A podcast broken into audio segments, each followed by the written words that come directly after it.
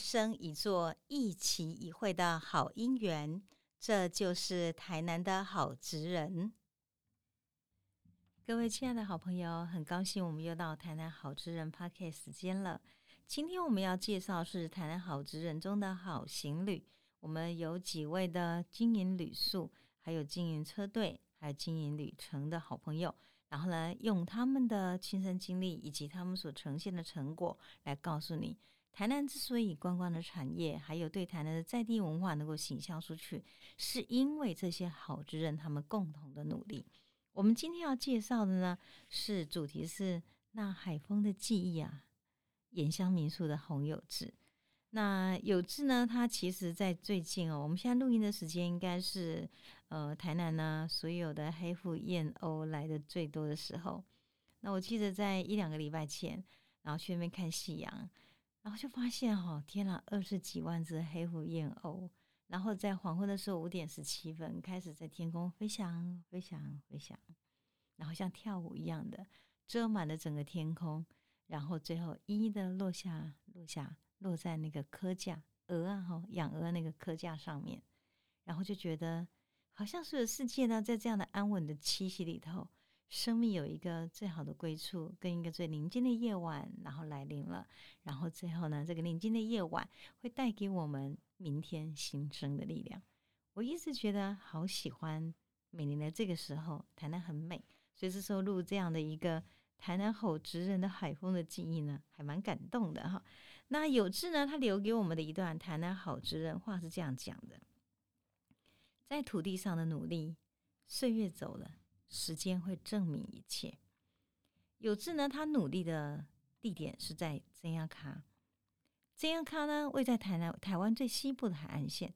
各位，如果您有一张台湾的地图，台湾的地图呢，在那个西岸海岸的时候，有一个翘翘的最尖的地方，最西边的地方，那个就是真亚卡。其实台南人都知道哈，每年的十二月三十一号。我们可以在这里送走全台湾最后一道夕阳了，那是一个很美的地方。嗯，我先生的家呢是住在北门，我们家离景仔角呢只有五分钟的路。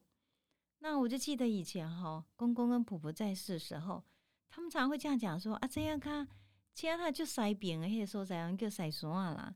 那也就是说，太阳从西边那个落下来的感觉，很像是你在那个《山海经志》里面呢。太阳在那边 洗澡的地方，真的是。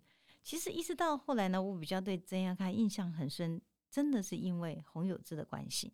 因为这里头呢，它蛮特别，是这里头它有很美的夕阳，还有它有盐田的风光。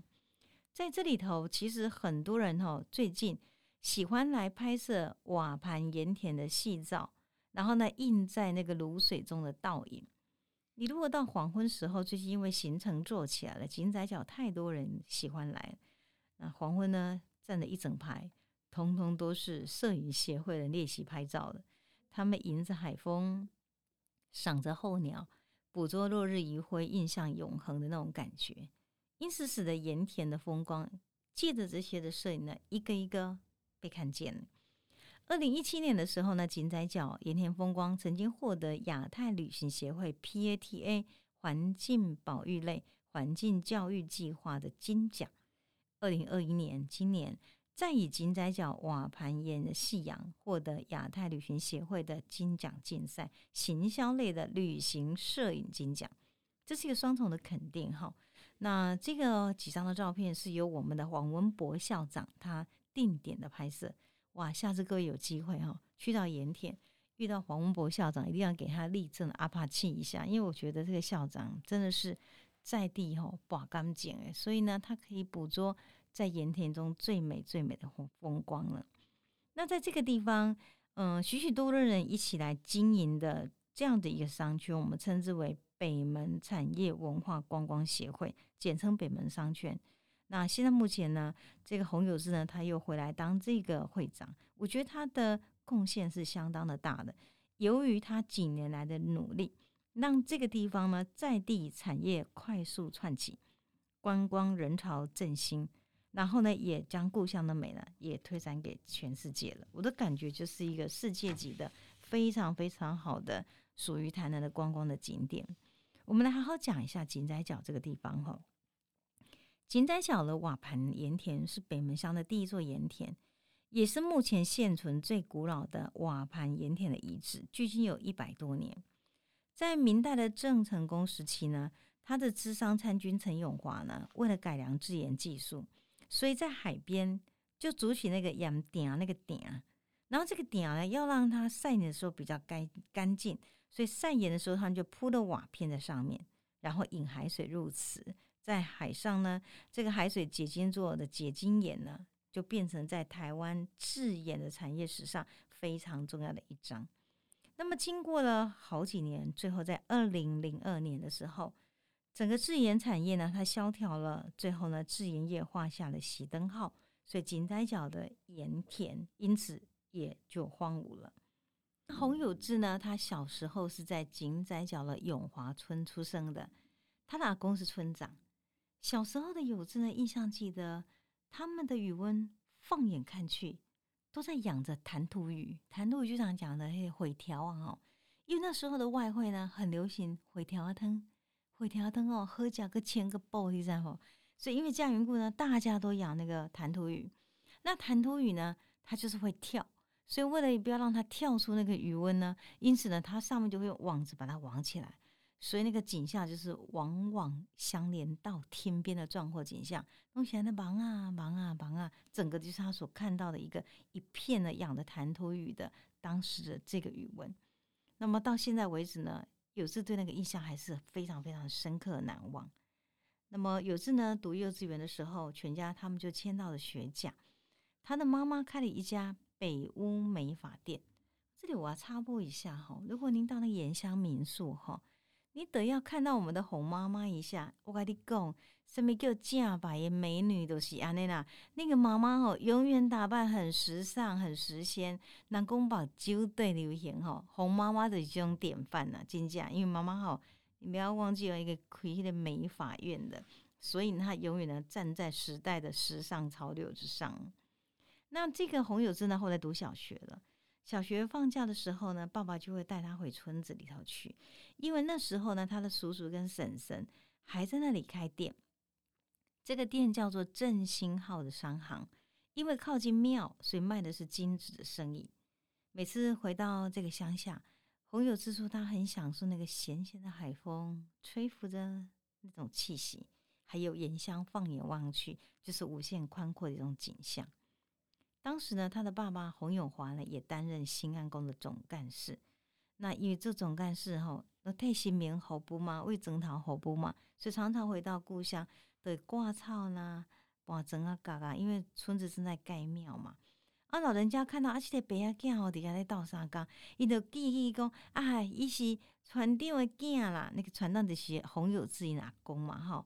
啊，伊是船长的孙那优姐啦。其实到现在为止，我常常在这个金仔角走来走去，啊，那曾太郎讲讲，哦，你要找优姐啊，优姐倒啊，优姐啊是曾太郎大概该叫，那刚刚做亲戚，那家里人啊那啦。那后来他们家又从这个学甲搬到咖喱哦。那洪有志读的是北门农工。一九八五到一九九五之间呢，其实整个老家荒废了已经十年了，店也没有了。那更严重是每一次每次。回去时候发现村子人口外移很严重，诶，所以是因为这样缘故呢，在一九九七年呢，那个有志呢从军中退伍的时候，他的爸爸呢就跟他说：“有志啊，阿伯兰等啊起来。”那其实有志跟他爸爸回去，他其实心中也很深的感触。我记得有一次，他是跟我聊天了，聊到，因为我们家有一个语文是我先生那个他的爸爸传下来的，那我公公他们呢就常常讲说。哦，你听好，咱气温啊，去到西山哈，五分钟俩，但是西山都无人啊。西山就是你现在讲的那个井仔角这个地方。所以其实那时候我还不了解井仔角，我对井仔角的印象说，哇，西山啊，日落西山，对吧？那不就是传说中我们的《山海经》太阳休息沐浴的地方吗？蛮有神话想象。那后来呢，听友是这样联想，才发现说。哎，塞说那时候真的很荒凉，所以金仔角当时没有几户的人家，所以因此呢，他父亲觉得想回去，有志也觉得很重要一个事，我是在这里出生的，如果有一天这个村庄半个人都没有，最后这个庄头废掉了。我如何告诉我的孩子，啊，你爸爸出生的时候在就是永华村呢？因为永华村已经完全在整个地图上没有了。其实有一个很奇怪念头，让他觉得说，我一定得要让我以后，当我告诉我孩子的时候，我的父亲跟我，跟我今天所有努力的出生地，它是存在的。所以他就决意呢回去了。刚回到金仔角的时候呢，眼前是一片的荒芜的景象。我就跟有志说：“阿丁盖丁爸爸想要来处理。”跟后老师，我那时候就是利用假日，因为他在当时人是住在台南。然后呢，他就会跟他爸爸呢，刚设计台黑的古签哈，上面就放一些番薯啦，放一些可能安龟波啦，可能放一些鱼干呐，然后就固定呢，就在那边出现。那偶尔有人来这边看风景，挺漂亮的。然后他们就发现说：“啊，我觉得不要这样哈，因为固定的家哈，跟他我的 baby，他们就开始就就来了。其实买卖不是重点，交朋友、交陪聊天，有人气哈，上个重要。所以后来慢慢的就有人也过来，是有那种集市、集合市场的感觉。后来呢，他就跟家人开一家咖啡简餐小吃店。”而这小吃店慢慢慢慢转型，就变成现在你看到的盐香民宿。盐香民宿成立了以后，有事就觉得这里头其实最丰富的呢是一个生态，于是结合了观候鸟、赏盐田细藻的资源，他就取得了合法的民宿执照，开始做生态的调查，然后呢就做生态的导览，也介绍地方的文史故事，还有这里头有一个艺术家叫洪通。他也把这个艺术家的故事呢，变成整个北门商圈可以发展的资源，因此持续为地方的创生的愿景呢而努力。他就一个简单的想法，让资源留给在地，组成返乡青年的北门山商圈，然后呢集结了产学的合作。所以当时由屏东大学协力运用地方特色产业的基金。透过培训的课程辅导商家转型跟行销，因为这样缘故，他们就把许许多多的故事呢连接起来，成为大家喜欢来到这地方，你会觉得不虚此行的很好的元素。比如说红通故居、南昆山的庙宇文化、红树林、招潮蟹、候鸟等生态。更重要一点是，我觉得黄文博校长很重要。黄文博校长呢，他是在这个地方呢做很定点式的生根。我其实我觉得黄文博校长是我们在台南地方界我们非常尊敬的一位校长。这个校长呢，在当时我在写台南的镇头的时候，有很多的镇头呢，在可能三四年前、三四十年前，我们经过那么多年代了，傻西达当照片去哪里找？后来呢，我去找黄校长才发现，他在这么早的年代。就已经慢慢的做了一些影像资料的记录，把他们记录下来。而且校长还说，只要是愿意书写台南的在地的，他很慷慨，让我们可以有使用权。所以，我台南的台南的正头爱在正头这本书里面有几张照片，我们有注明是黄文博校长提供的。那透过黄渤校长呢，他写了很多的台语诗，然后开始把一个一个你看到金仔角了很多的点呢。用几乎是文学与诗的对话呢，能够把它找出来，让人感动的元素。还有呢，有时他们也规划盐城路的单车步道，设计的游园的小火车，还有商圈的小旅行。然后呢，建议管理处呢，他建造了谈吐鱼龙的公共艺术，活化在地的观光产业的特色。所以我觉得有时呢，在这样的奔走之下，它像是一个串起来所有点的一个绵绵细细的针线一样。结合了公家资源，改善了硬体设施，让在地的人文景观串联成完整的参访路线。二零一七年，经济部水利署第六河川局修复的井仔角的海堤，大约三公里的单车步道完工，最后的终点就是你看到的弹涂鱼的公共造型的艺术，也标示着金仔角观光产业的艺术化。二零二零年，金仔角的停车场的完工，全面规划商圈的硬体，以提供更多的访客在这里盐田生态、赏鸟、宗教庙宇、在地艺术，还有呢特制的一个在台南的在地产业，然后呢都用故事的形态呢集结起来，成为金仔角深度旅游的主题，因此就可以成为其实非常吸引访客造访的元素。我觉得洪有志呢，他们家人在经营这个过程里头，会让人家看到哈，一个在地对地方的认同，然后呢，所有的助力都起来，从一个无到有，产业再生，地方文化亮点非常重要的一个好的范例。因为这样缘故，大家看到它这个元素了。最近呢，各位有没有看到很有名的这个很夯的《熟女养成记二》？他也就来这边呢，找了盐香民宿来作为他们拍摄的一个点。那个点呢，在哪里呢？盐香民宿的凉亭旁边。你到那边去，不要忘了哦登上去看看，你就发现你真的在地熟女阿玛就特别哈。因此呢，它也算是一个。旅游的景点打卡之处了。其实凉亭旁边哈，往花园走去，有一条我还蛮建议的，就是诗路。但是讲那个诗哈，一条写满了台语诗的诗路，让人悠游漫步其中，共享诗文。而且如果您是带着小朋友去，我特别建议每位家长爱用嘴哈两块买。其实台语是就是就是有文学感，一个声音的美学。两块买哦，可以借着这个诗。体会在盐田中的清晨，盐田的黄昏，整个日辉波浪，然后呢，还有整个渔民渔乡的生活的美景，那种景象蛮好的。好了，走累了，你可以到盐香民宿去欧的盐香民宿的风味餐，西龟米的萨马希汤啦，丝瓜炒蛤蟆啦，还有呢那个丝木鱼哦，没有刺的丝木鱼煎起来很香。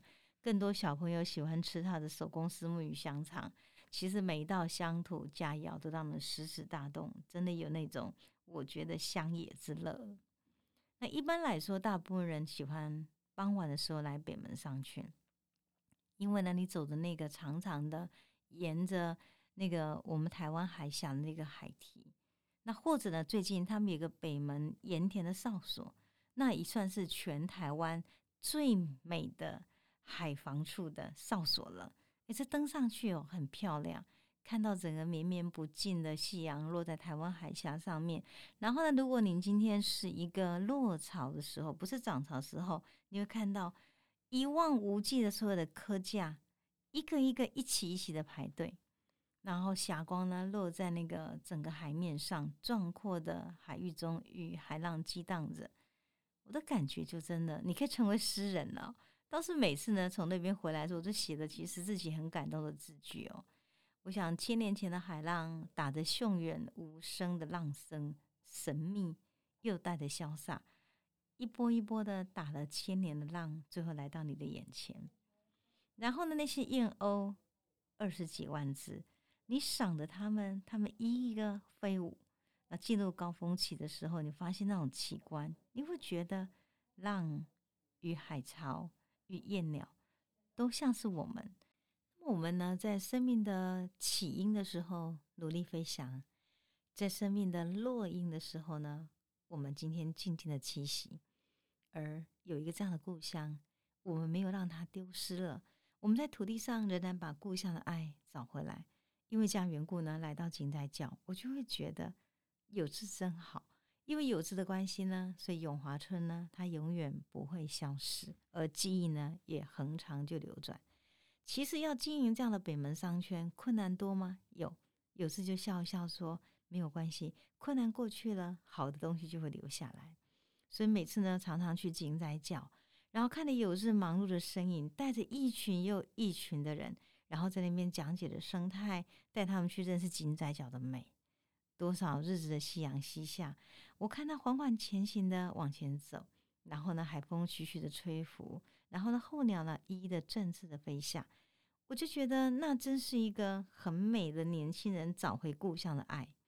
有次常常指着那些哇哇哨笛的鸟，就说：每年每年在海边的树丛有好几百只的休憩过夜的鸟，而他的心经营这块土地。让候鸟得以归期，而让我们的记忆呢有了归处。时间岁月走了，但是时间跟岁月呢，它会证明一切。凡有努力留下痕迹，我们带了多少感谢？看着现在呢，整个金仔角茁壮起来，感觉每次看到有志，我就很想跟他说：“有志不错哟，在盐田旁边，以在地人的心拱起一个梦，而那个梦是盐乡的记忆。您要知道吗？只有吹过海风的人，才能感受那咸咸的风像血液的浓度，在心里呢澎湃着家乡的故事。每当井仔角的海浪、夕阳、海鸟回家的栖息着，他们在说什么故事呢？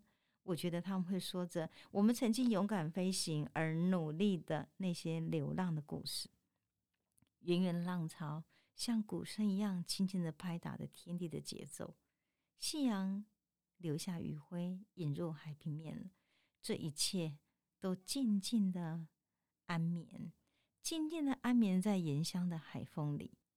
而在这充满爱的海风里，也眠着洪有志童年时期海风的永恒记忆，以及童年的梦呢。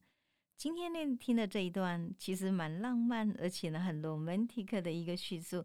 你有没有觉得，哎呀，您非得要去井仔角一趟？对你这样想就对了。我们邀请你到井仔角的盐香民宿，记得跟洪有志做朋友哟。谢谢各位。